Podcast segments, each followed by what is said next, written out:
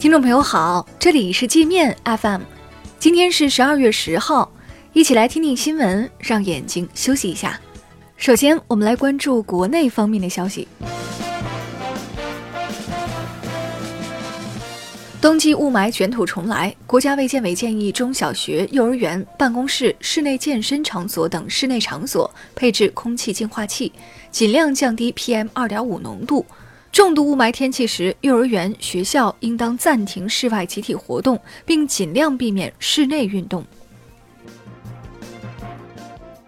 视觉中国网站和 IC Photo 网站因违规从事互联网新闻信息服务、违规与境外企业开展涉及互联网新闻信息服务业务的合作等问题，被国家网信办责令全面整改。这是视觉中国今年以来第二次受到处罚。几个月前，视觉中国曾因高价出售国旗、国徽图片等问题被勒令整改。最高法发布审理行政协议案件若干问题的规定。明确保障性住房租赁买卖协议属于行政协议，行政协议存重大且明显违法情形的，人民法院应确认无效。微软将从明年一月十四号停止对个人用户的 Windows 七系统提供技术支持、软件更新及漏洞修复，借此迫使用户将系统升级到 Windows 十。据腾讯统计，国内市场 Win 七系统的占比高达百分之六十。因与上海一家投资公司存在股权纠纷，王思聪名下两千两百万财产被上海宝山区法院冻结。王思聪此前已因债权纠纷多次被上海、北京法院列入限制消费名单。河北迁安市一个碰瓷团伙强迫多名未成年少女卖淫。当地公安局党委副书记康勇不仅不设法解救这些受害者，还与碰瓷团伙勾结，多次奸淫六名受害者，最终案发被判刑十六年半。上海财经大学副教授钱逢胜多次骚扰女学生，被学校开除。该校一名研究生举报钱逢胜多次对他言语骚扰，还以讲题为由把他锁在车内实施性骚扰。四十六个在台湾卸货后转运到广东汕头的空集装箱，残留五十公斤美国转基因玉米种子，被汕头海关全部退运。集装箱里还存在大量可能对大陆生态环境带来危害的活体昆虫。农科院兰州兽研所发生布鲁氏杆菌病感染事件，九十六人被确诊感染。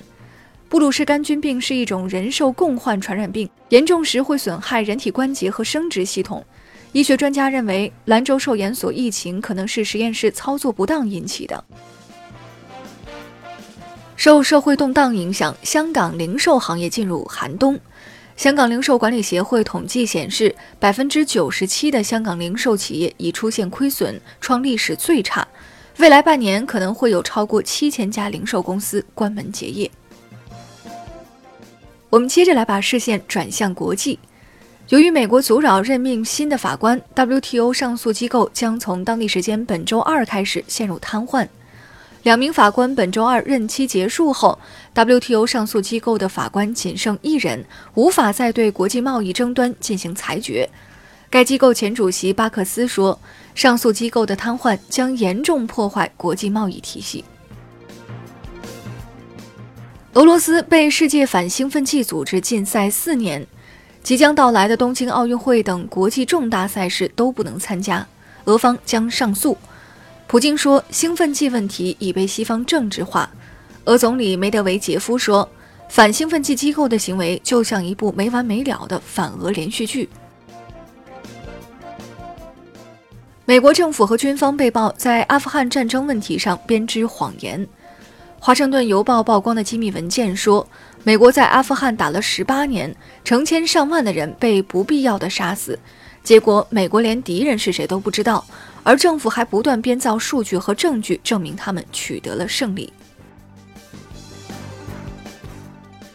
韩国计划终结外国人在该国拿速成国际驾照的历史。由于外国人在韩国拿到速成国际驾照后不断出现交通事故。